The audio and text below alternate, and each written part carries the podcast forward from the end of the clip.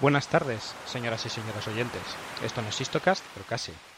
Hoy no les traigo lo que podríamos llamar una historia bonita, una de estas historias de vinos y rosas. Antes de que terminemos la historia que hoy les traigo, se nos habrá pegado al cuerpo el pegajoso olor de la salitre junto con la pólvora. Habremos hecho de vientre por veneno y por aguardiente. Brillarán los aceros en franca lucha y en noche traicionera. Hablaremos de amores con cuernos, de amores con duelo. Las cenizas ofenderán el aire junto con la mala voluntad de malvados y bellacos. Frente a ello, agallas, resolución y coraje. Sabremos de esclavistas, de hombres crueles y sin escrúpulos, y de muertos. Señores míos, esto es Estíocast, y hoy me permito ofrecerles la historia autobiográfica del capitán conocido por Alonso de Contreras. Si me hacen la merced, comencemos. Alonso de Contreras. Vaya historia a la que me dispongo a contarles. Bueno, abarca mucho, así que lo primero de todo quisiera aclarar que muy a mi pasar no voy a hacerles un relato íntegro de todas sus memorias como me gustaría. Pues veréis, es que tiene muchas. Esto creo que lo voy a enfocar más a despertaros el gusanillo para que os busquéis el libro, que por cierto lo tenéis en GEM, el grupo de estudios de historia militar y en Platea, si los preferís en edición impresa. Creo que la traducción corrió además a mano de nuestro amigo estocasto Hugo, y no sé si también el amigo Veramendi es cómplice de estas de estas maldades. Bueno, lo suyo es advertiros que vamos a remitirnos precisamente las memorias o autografía de este protagonista que las escribió. Respecto a la verosimilitud del citado texto, puede decirse que las referencias a las que hace alusión en esta relación y que han podido ser contrastadas lo han sido con resultado positivo. Esta autobiografía que el protagonista escribió lleva por título, un título sencillo, agarraos, Vida, nacimiento, padres y crianza del capitán Alonso de Contreras, natural de Madrid, caballero de la Orden de San Juan, comendador de una de sus encomiendas en Castilla, escrito por él mismo. Y luego, como debió meditar sobre la longitud del texto, agrega un segundo título o subtítulo, que dice Discurso de mi vida desde que salí a servir al rey, de edad de 14 años, que fue el año de 1597, hasta el fin del año de 1630, por primero de octubre, que comencé esta relación. Bueno, no, ahí es nada. Nació, según sus propias palabras, un 6 de enero de 1582 en la nobilísima villa de Madrid. Bien ahí, Contreras, España, en una familia de dos padres humildes y 16 niños. Nos cuenta Alonso que la muerte de su padre solo quedaban ocho hermanos, seis hombres y dos hembras, dice, y en su familia pasaba necesidad. A ver, te diré, una familia con ocho niños en 1600, imagínate. Comienza sus correrías cuando deja de ir un día a la escuela, siendo muy jovencito, para cuidar unas fiestas en el puente de Segovia, donde los hombres gustaban. Los chavales querían ver estas peleas de los adultos. Y denunciado al maestro de la escuela por un compañero, es azotado a la vieja usanza, pantalones bajados y azotes hasta hacer sangre. Nuestro Alonso no se toma bien la broma y buscando a su compañero le apuñala. Ya tan joven, debía rondar unos 13 años, dándole muerte. En sus memorias lo cuenta así. Y como tenía el dolor de los azotes, saqué el cuchillejo de las escribanías y eché al muchacho en suelo boca abajo y comencé a dar con el cuchillejo. Y como me pareció no le hacía mal, le volví boca arriba y le di por las tripas. Diciendo a todos los muchachos que le había muerto, me fui y a la noche me fui a mi casa como si no hubiera hecho nada. Madre mía. Bueno, esto de irse a casa como si no hubiera hecho nada, pues evidentemente no le salió bien. Pues el alguacil, que vendría a ser algo así como la gente de autoridad actual, algo así como mm, tiene competencias más a nivel de lo que hoy sería nuestra policía, con muchos peros y con muchas distancias que salvar, pues no tardó en ir a buscarle y agarrarle. No era para menos, pues Contreras a quien había herido era su hijo, que acabaría falleciendo a causa de las heridas al cabo de unos días. Para mí son unos inicios pésimos y asombrosos, pero quería resaltarlo pues te da una idea de los tiempos en los que nos estamos situando. Al juicio le llevan acusado con otros 20 jóvenes y Contreras eh, recurre al truco, al viejo truco en el careo, de mentir, como señalando a otro compañero suyo con sable de, de perpetrar aquel crimen y evidentemente como ahí nadie quiere cargar con el muerto, aquí casi literalmente, pues el siguiente chaval acusa a otro, unos empiezan a acusarse unos a otros y acaban montando un follón increíble y hasta golpes. Debía ser todo un cuadro, pero como el alguacil sabía muy bien quién era el malhechor de este caso, se da buena maña en que Alonso sea el condenado, a destierro de la capital durante un año, salvándole su corta edad de una pena más grave. Alonso cumple su destierro en Ávila, y a la vuelta encuentra con que su madre le ha buscado un oficio de aprendiz como a platero. ¡Platero! Platero y tú, esto no es del gusto del joven, que deja claro que quiere hacer armas. Alonso quiere ser soldado, quiere acudir a los reclutamientos. Su madre no consiente, no le debe de hacer mucha ilusión la idea de que su hijo sea soldado y insiste en que vaya con el platero a aprender el oficio como aprendiz. Pero ya en el primer encuentro, Alonso vuelve a enseñar los dientes. Ocurrió que la señora del plateo le envía por agua donde se encuentra hoy en día el barrio de Ópera. Debía considerarle como una especie de becario de nuestros tiempos, pero Alonso, que como hemos visto ya tiene un genio terrible, la manda a hacer gárgaras, y cuando la mujer, pues de la época, intenta atizarla, va a él, le responde y la atiza a ella. Huye de la casa indignado, enrabietado, muy airado por haberle sometido su madre contra su voluntad a servir a aquella casa cuando él lo que quería era irse con los soldados. Así que desde allí sí está discutiendo con la madre cuando llega el marido de la, mujer, el platero en cuestión, enfurecido por la, porque el chaval le ha devuelto el golpe a la señora a darle una zurra y por agredir a su mujer. Y estas que nuestro Alonso, menos corpulento, recoge piedras y a pedradas que se entiende con el platero. Bien, monta tal escándalo que la gente de la calle se acerca a interesarse por el caso. Y al final con esta forma de entrometerse de todos en todo, pues acaban de su lado. Si el chico quiere ir a servir al rey, pues que hay más noble. Si lo desea, debe ir a servir a la patria, dicen, a servir al rey. Al final, evidentemente, pues la madre consiente. Y con unos pocos dineros y una camisa y zapatos que la pobre mujer puede darle junto con su bendición, Alonso marcha con la edad de 14 años con las gentes del archiduque Alberto de Austria, sobrino de Felipe II, que llegó a los Países Bajos como gobernador en febrero de 1596. Bueno, creo que vamos a seguir un poco con los primeros tiempos de Alonso. Se les ingenia para entrar como sirviente del jefe mayor de cocinas. Jefe mayor de cocinas, hoy diríamos Masterchef, ¿verdad?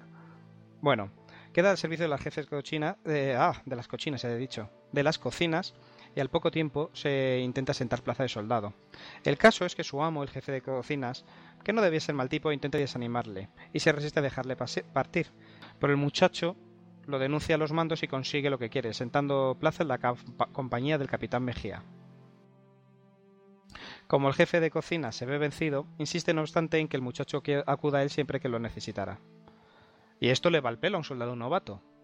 Porque veréis, valiéndose de esto, Alonso aprovecha para socorrer a otros soldados y a su cabo, pidiendo comida a nuestro, digamos, chef, para repartirla entre la camadería. Y no era tontería, os diré, porque yo creo que este abuso era parte del juego de la época, y que el cocinero jefe debía saberlo y consentirlo. Es mi opinión, nada dice en el relato al respecto. Pero desde esa posición, jefe de cocinas del archiduque, yo creo que debes de saber perfectamente en esta época que dejando que tu expupilo y protegido reparta pan entre las camaradas, le ayudaría a tener algunos buenos amigos, que bien valiosos deben de ser en el ejército y más aún si eres mozo. Bien, Alonso se hace del grupo y al cabo de dice obedecerle y admirarle como al rey mismo. Y así va a empezar un duro aprendizaje, pues la primera experiencia que va a tener ingrata se la va a jugar el susodicho cabo al que tanto admira. ¿Qué pasó? Pues que este cabo suyo le hace desertar sin que él lo sepa. Pues cuando le dice un día, acompáñeme, él le sigue sin dudar, naturalmente, es tu cabo, y acaban viajando a Nápoles. A Nápoles, ahí es nada, un paseo, vamos. Se queda con unos días, hasta que oliéndose el percal, dándose cuenta de que lo que han hecho ha sido desertar, decide dejar el cabo e irse a Palermo. Y el asunto de la deserción no debe de ir a más. En Palermo se hace paje de armas del capitán Felipe de Menarcas, un catalán, y participa en su primera expedición contra Petrache, en Grecia, en 1595. Aquí ve la primera lucha de verdad, escucha el zumbar de las balas ya de cerca. Él va delante de su señor con una rodela y una jineta, que es una lanza corta, y se encuentra en el campo de batalla, aunque no menciona que llegue a luchar. No toman la fortaleza de Petrache, pero saquean el pueblo y se hacen con esclavos y algo de botín. Alonso guarda parte del botín de su señor, en su mayor parte ropajes caros.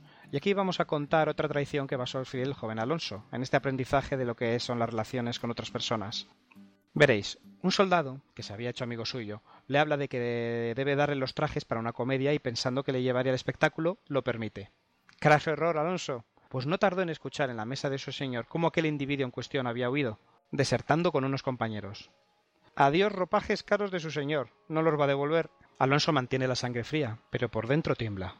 Se la han jugado y le han robado lo que debía guardar, así que resolviéndose huye a su vez a Mesina embarcándose en secreto en las galeras de Malta que para allá zarpaban, y solo ya desde allí escribe a su capitán y le explica todo. Pero ya con el agua de por medio, por si su error no es creído disculpado y le consideran cómplice, mejor que corre el aire por si acaso.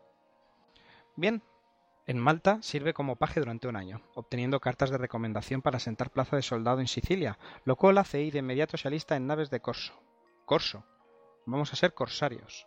Las campañas en las que Alonso participa como un corsario más tienen bastante éxito. Él mismo dice que son tantas que son difíciles de contar, y como sentó plaza como soldado, podemos deducir que aquí ya empieza a foguearse ante la pólvora y a manejarse con el acero.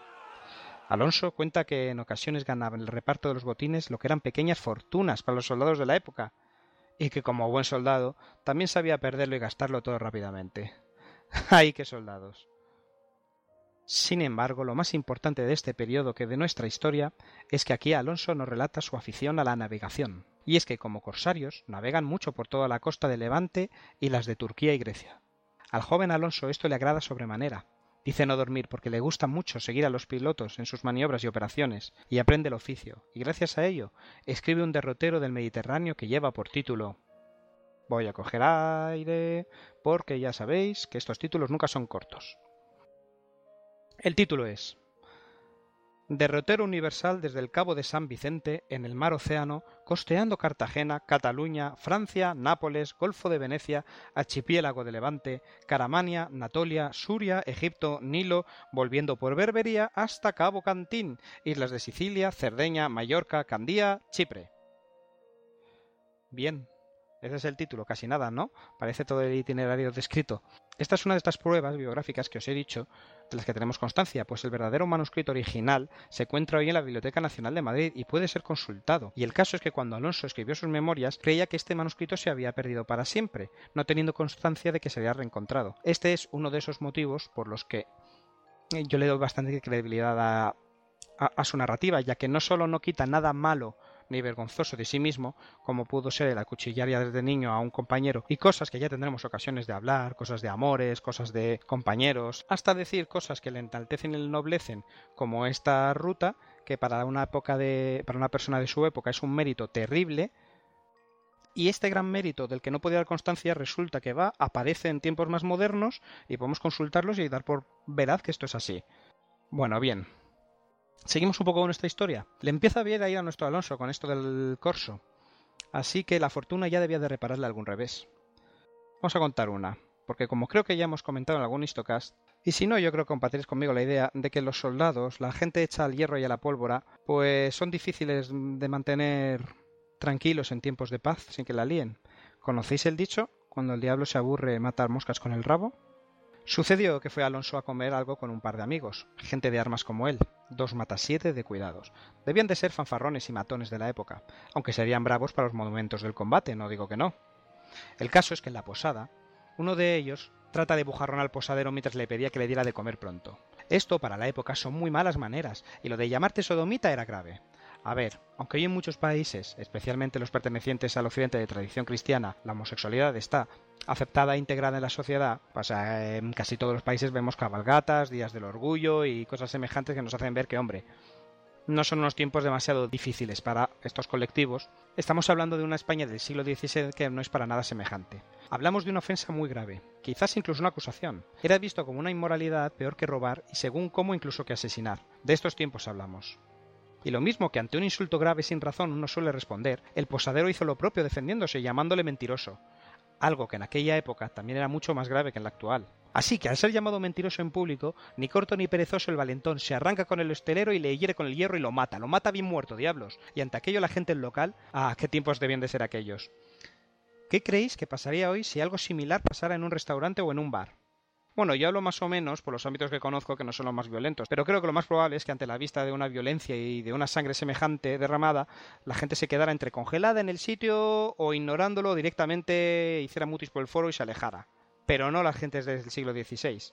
¿Qué gentes? Las gentes de la posada, al ver semejante vallequería, se lanzan contra ellos con todo lo que pueden echar mano, de tal suerte que defendiéndose los asesinos como bien pudieron tuvieron que huir a refugiarse a la iglesia.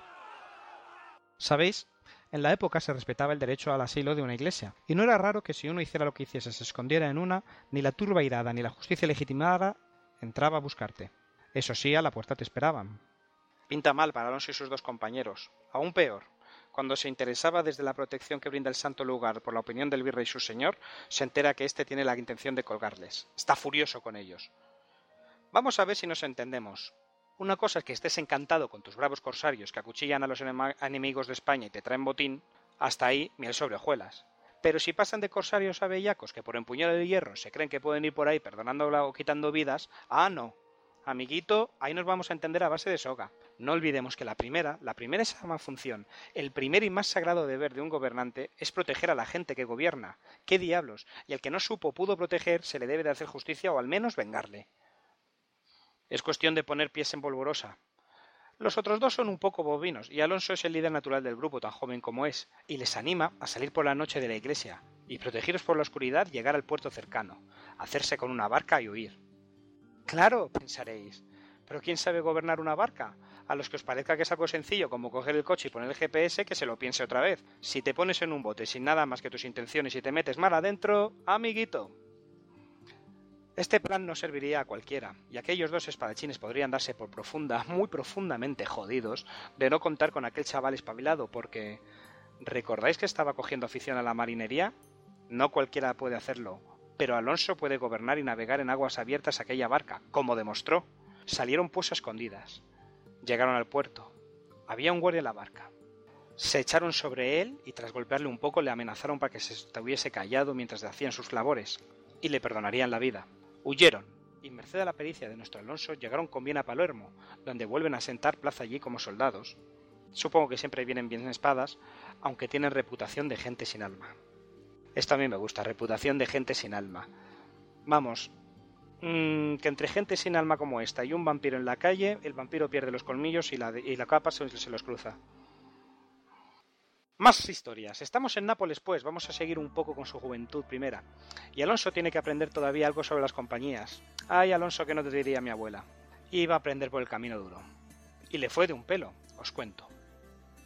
Ocurrió que estaba Alonso con los dos amigos con los que había oído de nuestra historia anterior, de los que se había oído de la iglesia, hasta Palermo, y ya se habían hecho camaradas y grupitos cerrados. Estos temas supongo que unen a la gente, pero hablamos de tiempos de espada, y de la reputación de esta depende mucho el qué dirán. A fin de cuentas es la forma en la que se gana la vida. Esto que hoy es tan denostado entonces, eso de ¿qué, ¿qué, van a decir de ti, pues era muy importante, tu reputación a la hora de ser contratado. Y en estas, que en casa de uno de ellos se presentan otros dos espadachines, dos valencianos que se dicen caballeros. Entendámonos lo que en esta época quería decir caballero. Creo yo, sin temor mucho a errar el tiro, que un caballero de esos no es el que le abre la puerta a una chica, le arrima la silla al restaurante. No, no, no, no, no. El caballero es el que de acuerdo te, te, se pone de frente de ti y te mata. Te mata muerto, pero eso sí, siempre de frente, como un buen hombre. Ay, ay, ay. Bueno, pues que se les acercan y les dicen, ¿sabéis qué? Mejor os lo leo como nos lo cuenta Alonso, que nos dice, y nos dijeron, vuestras mercedes sírvanse venir con nosotros, que nos ha sucedido aquí en el, en el cuartel de Florentines un pesar. Nosotros, por no perder la opinión de Levantes, dijimos, vamos, voto a Cristo, y dejamos el ama sola en casa. Yendo por el camino hallamos un hombre que debía de estar haciendo el amor, y quedándose atrás el valenciano, oímos dar una voz.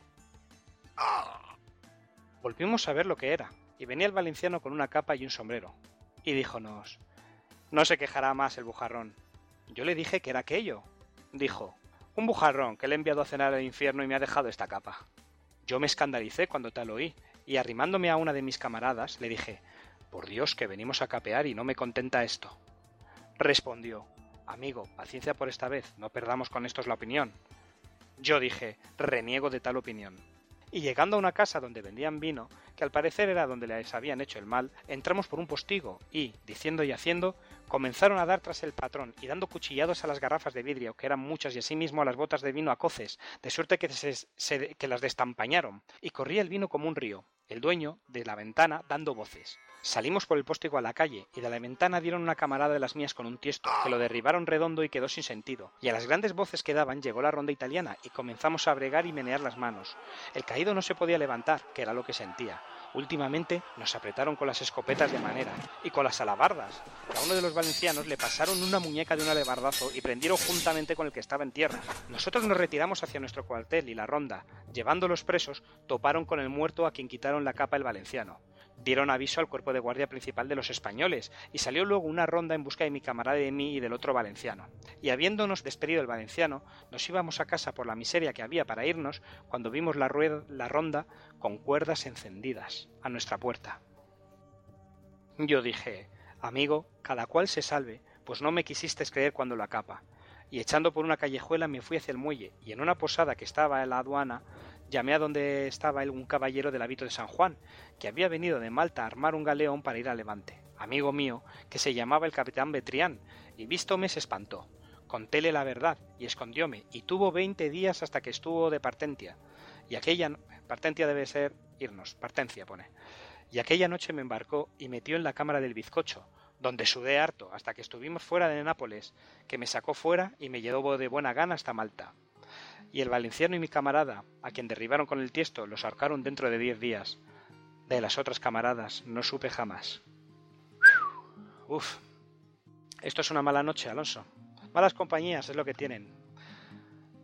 Saquen provecho de esta historia, nenos, y si alguna noche algún conocido os pide ayuda y de camino se entretienen a apuñalar y robar al prójimo, no me tengáis por melindrosos si os digo que quizás esas amistades nos convienen. Pero bueno, que yo no estoy aquí para daros consejo y además no me lo habéis pedido. Yo estoy aquí para contaros historias. Así que vamos a seguir con nuestra Estiocas. Y antes de que se me vaya, otra más. Muy bien, vamos. Un poco más tarde estamos en Malta. Y en poco tiempo Alonso ya obtiene de las autoridades de allí lo que nosotros diríamos un bonito contrato temporal. En esta época la muerte incide mucho en la temporalidad de los contratos. En prácticas, pues creedme, practicaba mucho como corsario. ¿Y qué queréis? En esta época un buen licenciado en acuchillar con máster en coso y especialización en romperle el pecho al prójimo valía más que un licenciado en programación con Java. Y no hablemos de historia del arte. Aquí lo que es un currículum maravilloso es haber acreditado que puedes haber metido unas cuantas mojadas entre las costillas al prójimo. Total, que ya estamos de corsarios. Y en un cabo entre Chipre y Rodas, que se llama Cabo de Silidonia, ven un buque mercante turco que parece un galeón de imponente que era. Claro está, son corsarios, pues a por el que van. Es lo suyo. Los turcos, claro, al verles venir, que se van a tierra para salvar la vida, y huyen a un pinar cercano, y claro, los corsarios detrás. El capitán ofrece una recompensa de 10 escudos por esclavo, Sí, por esclavo. Pues ahí también esclavizaban todos, españoles incluidos, aunque en este barco solo había uno, que era nuestro Alonso. Pero ahí los cristianos esclavizaban, lo mismo que los turcos esclavizaban a los cristianos cuando les tocaba. Y en esta época hasta la monachita esclavizaba. Y a quien echara el guante y el esclavista que bien esclavice, buen esclavizador será. Y, y Alonso, que va con la espada y rodea la mano, se lanza a tierra sin que aún le recibiera, le creciera un pelo en la barba. Si es que era un chaval tendría, pues no sé, yo aquí tendría unos 14, 15 años aproximadamente. Ya ha pasado uno desde Malta, 15. Poned que tiene entre 15 y 16 años. Dice que no tiene un pelo de barba. Bueno, yo es que la tengo desde que nací, pero vamos. Bueno, tras los turcos que va, separado de otros y se encuentra uno en un pinar con una pica y una bandera en la pica. Alonso llama refuerzos cuando salta por el turco y les peta senta abajo, que viene a ser algo así como boca abajo, ríndete. El turco se le ríe en la cara de muchacho y le replica en su lengua, que le entiende, y el turco le responde, putillo que te lleve el culo como a un perro muerto. Uy, lo que le ha dicho. A por él que se lanza el corsario, le gana la punta de la pica y le pasa con la espada. Cae el turco, herido que no muerto, y Alonso quita la bandera a la pica, se la la cintura y va a saquear el cuerpo. Bonita profesión, ¿eh? Cuando aparecen dos compañeros suyos franceses y le dicen que fuera de ahí, que se aparte de ese herido que les pertenece. Alonso les enseña los dientes y los otros se burlan, pues también le ven muchacho. Y ya la íbamos a tener liada otra vez cuando aparecen más soldados con turcos que ponen paz y dicen que venga, que al barco. Turco herido incluido, flactaría más, que lo arregle el capitán. En estos casos el capitán hace de juez e interrogado el turco confiesa a este que fue vencido por españolito imberbe y casi que se monta otra vez, pues resulta que el turco de Marras iba bien cargado de oro y la idea de que se lo quedara el chaval español, el que vence al hombre se queda con, con el hombre para entendernos, para poder venderlo luego, y también lo que él lleva encima, lógicamente, y la idea de que todo ese, de que el turco y el oro que lleva encima que por lo visto era bastante, se lo queda el español, pues contraría a los franceses, que son unos 100. Y además él está solo. Así que a riesgo de un motín, el capitán dice, vamos a posponerlo hasta la vuelta a Malta, y ahí, ya rodeado de las autoridades portuarias, pues sí, le dan la razón a Alonso y como ya estamos en una tierra donde el capitán puede recurrir a las autoridades, los franceses se la tragan y Alonso se queda con el botín, un día más al servicio de su majestad. Corsario de Levante, Arturo Pérez Reverte, ¿en qué nos inspiraríamos? Venga, sigamos con otra historia que me gustó especialmente. También está por boca de nuestro Alonso.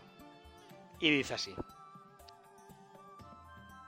Y de parte de tarde descubrimos un bajel al parecer grandísimo, como lo era. Tomámosle por la juga.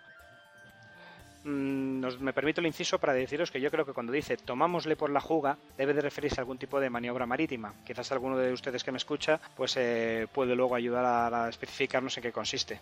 Si alguno tiene conocimientos de marinería. Yo la verdad no tengo ni idea de qué maniobra es tomémosle por la juga. Bueno, reanudo, disculpad. Y Y aparte de tarde descubrimos un bajel al parecer grandísimo, como lo era.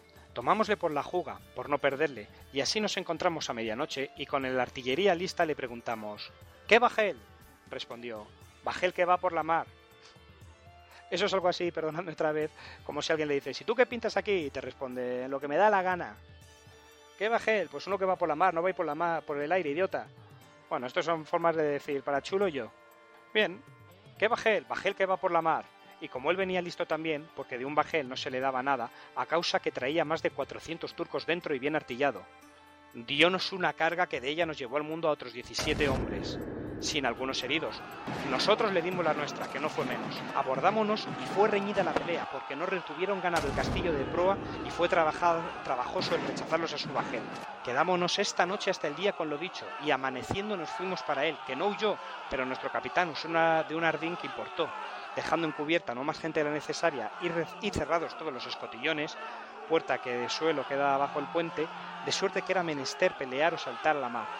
Fue reñida la batalla, otro inciso, mira, yo aquí lo que está diciendo es que para evitar que a alguno le entrara el canguel y se metiera debajo del puente, el capitán Chapola eh, cerró la escotilla por la que te puedes meter por debajo del puente. Y como tu alternativa en una batalla de estas es o tirarte al agua y que te den un flechazo o ahogarte, o quedarte ahí y pelear con el enemigo, pues no te queda más remedio que quedarte a dar la cara hasta con todo lo que tienes. Bien, reanudo, nos cuenta Alonso. De suerte que era menester pelear o saltar a la mar. Fue reñida la batalla, que le estuvimos ganado el castillo, ganado el castillo de proa muy buen gran rato, y nos echaron de él, con que nos desarrizamos, que es disminuir la superficie de la vela, y le combatíamos con el artillería, que éramos mejores veleros y mejor artillería. Aquí vi dos milagros este día que son para dichos. Y es que un artillero irlandés se puso a cargar una pieza descubierto, y le tiraron con otra de manera que le dio en medio de la cabeza, que se la hizo añicos y roció con los sesos a los de cerca, y con un hueso de la cabeza dio a un marinero en las narices, que de nacimiento las tenía tuertas, y después de curado, quedaron las narices tan derechas como las mías, con una señal de la herida. Esto es un milagro, Alonso. Sigue. Otro soldado estaba lleno de dolores que no dejaba dormir en los ranchos, sitio en los barcos para alojarse la dotación. No dejaba dormir en los ranchos a nadie, echando por vidas y reniegos y aquel día le dieron un cañonazo o bala de artillería raspándole las dos nalgas, con lo cual jamás se quejó de dolores en todo el viaje, y decía que no había visto mejores sudores que el aire de una bala. Pasamos adelante con nuestra pelea aquel día a la larga, y viniendo la noche trató el enemigo de hacer fuerza para embestir en tierra, que estaba cerca, y siguiéndole nos hallamos todos dos muy cerca de tierra, con una calma al amanecer, día de Nuestra Señora la Concepción, y el capitán mandó a todos los heridos subiesen arriba a morir, porque dijo señores, o a cenar con Cristo o a Constantinopla. Subieron todos, y yo entre ellos, que tenía un muslo pasado de un mosquetazo y en la cabeza una gran herida que me dieron a subir en el navío enemigo con una parte sana el día antes cuando ganamos el castillo de proa.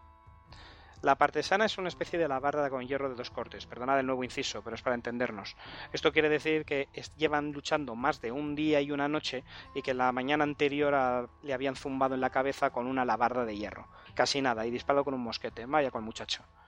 Bien. Llevábamos un fraile carmelita de calzado por capellán, y dijo el capitán Padre, échenos una bendición, porque es el día postrero. El buen fraile lo hizo, y, acabó, y acabado mandó el capitán a la fragata que nos remolcase hasta llegar al otro bajel, que estaba muy cerca, y abordándonos fue tan grande la escaramuza que se trabó, que, aunque quisiéramos apartarnos, era imposible, porque habíamos echado una áncora grande con una cadena dentro del otro bajel, para que no, porque no nos desasiéramos. Duró más de tres horas y al cabo de ella se reconoció la victoria del mar por nosotros, porque los turcos, viéndose cerca de tierra, se comenzaron a echar a la mar y no veían que nuestra fragata los iba pescando acabóse de ganar, con lo que después de haber aprisionado a los esclavos se dio a saquear, que había mucho y rico. Y eran tantos los muertos que había dentro que pasaban doscientos cincuenta, y no los habían querido echar a la mar porque nosotros no lo viéramos. Echámoslos nosotros, y vi aquel día cosa que para que se vea lo que es el cristiano. Digo que entre muchos turcos que echaron a la mar muertos, hubo uno que quedó boca arriba, cosa muy contraria a los moros y turcos, que en echando los muertos a la mar, al punto meten la cara y el cuerpo hacia abajo, y los cristianos hacia arriba. Preguntamos a los turcos que teníamos esclavos que cómo aquel estaba boca arriba, y dijeron que siempre lo habían tenido en sospecha de cristiano, y que era renegado bautizado. Y cuando renegó era ya hombre, de nación francesa. Reparamos nuestro bajel y el preso, que todos dos lo había menester. Y tomamos la vuelta de Malta, donde llegamos en breve tiempo. Uf. Bueno, disculpad si alguna vez me lío citando literalmente texto.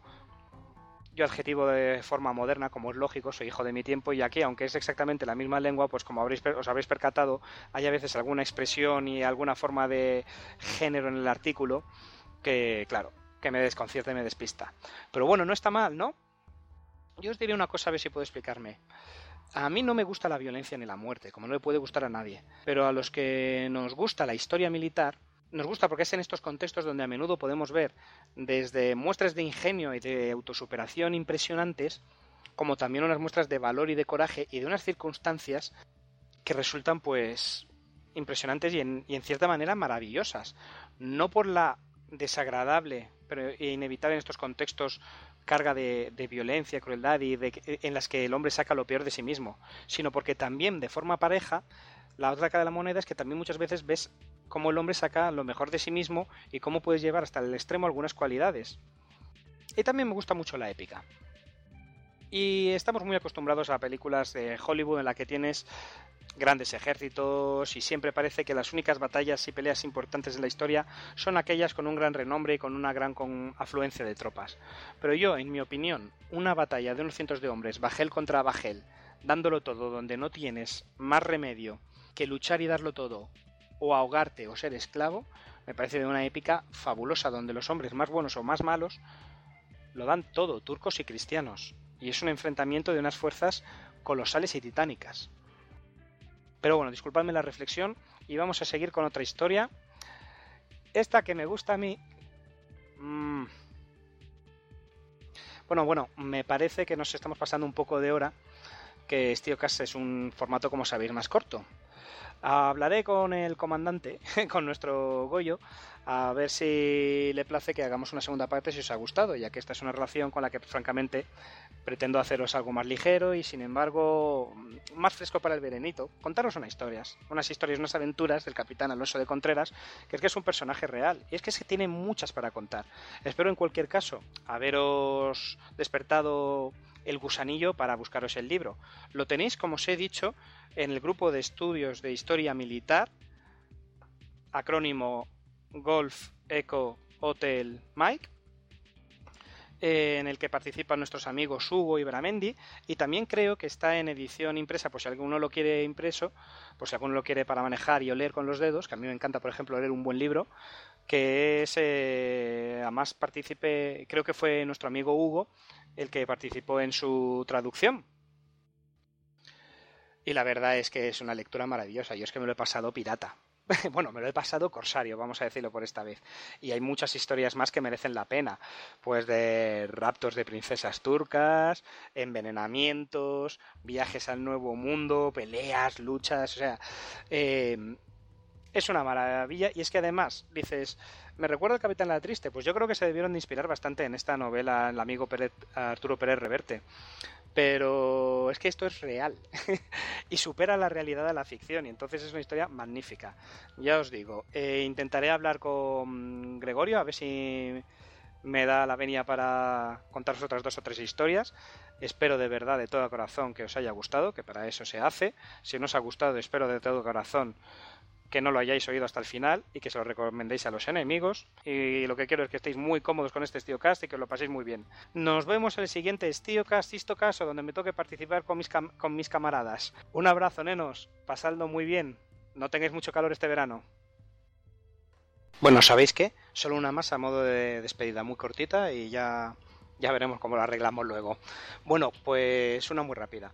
Eh, está ya no es bastante más mayorcito y le tenemos ya de capitán y es un capitán corsario que hace sus tratos y sus y sus manejos con gente de la zona, con gente del Mediterráneo.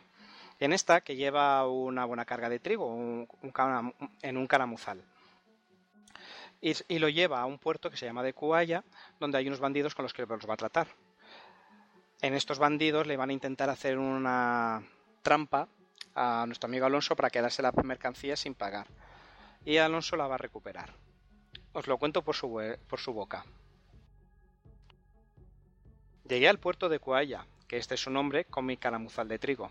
Luego vino mi compadre, que se llamaba Antonaque, y era el capitán de aquella gente, con su aljuba de paño fino y sus cuchillos damasquinos con cadenas de plata y su alfanje con guarnición de plata.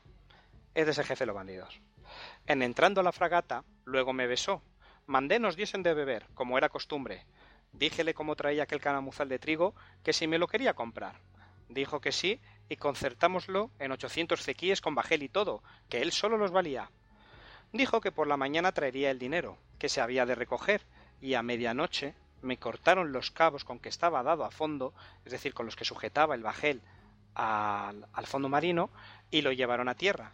Cuando echamos de ver el daño no tenía ya remedio, porque estaba ya encallado el bajel en tierra.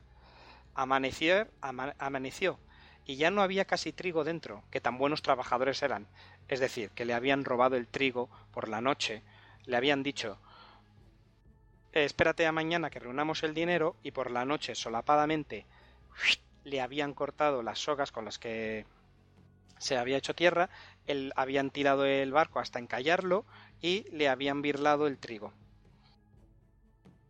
Bien, amaneció. Y vino luego mi compadre con otros dos, excusándose que él no había tenido culpa, que yo ya conocía a esta gente como era. Yo hice que no se me daba nada y mandé que nos diesen de almorzar, y, estando almorzando, hice levantar el ferro y salir fuera con mi fragata levantar el ferro, levantar el ancla. Es decir, Alonso aquí hizo como de, va, no, mira, no pasa nada, si ya sabemos cómo son las gentes de por aquí, anda, vamos a tomar algo, compadre. Y según están comiendo, le debió decir a uno, levanta el ancla, que nos vamos alejando. Bien, hice levantar el ferro y salí fuera con mi fragata. Dijo él, debía de empezar a, darse, a coscarse. Dijo él, compadre, échame, échame en tierra. Dije, luego, compadre, que voy a hacer la descubierta y en estando fuera, es decir, cuando el bajel ya se está alejando de tierra, dije, compadre, fuera ropa, que es decir, se desnudase. Él dijo que era traición. Dije, mayor es la que vos habéis hecho, pocas palabras y fuera ropa y agradecer que no os ahorco de aquella antena. Desnudóse en carnes y tendiéronlo agarrado de cuatro buenos mozos, y le dieron con un cabo embreado más de cien palos, y luego le hice lavar con vinagre y sal, a usanza de galera, diciendo, envía por los ochocientos cequíes o si no, he de ahorcarte vio que iba de veras y envió uno de los que traía, echándose a nado, que no quiso llegar a tierra, que no quisiese llegar a tierra. Es decir, ni le acercó a tierra, dijo, búscalo a nado tú. Trájolos en una hora, y menos, en un pellejo de un cabrito, con lo cual se fueron a nado, que son bravos nadadores, y desde este día me llaman en Malta y el archipiélago el compadre de brazo de Maina. bueno, ahora sí os tengo que dejar con esta última anécdota. Un abrazo, cuidaros mucho, no paséis mucho calor, no seáis ni muy santos ni muy corsarios. Hasta la vista.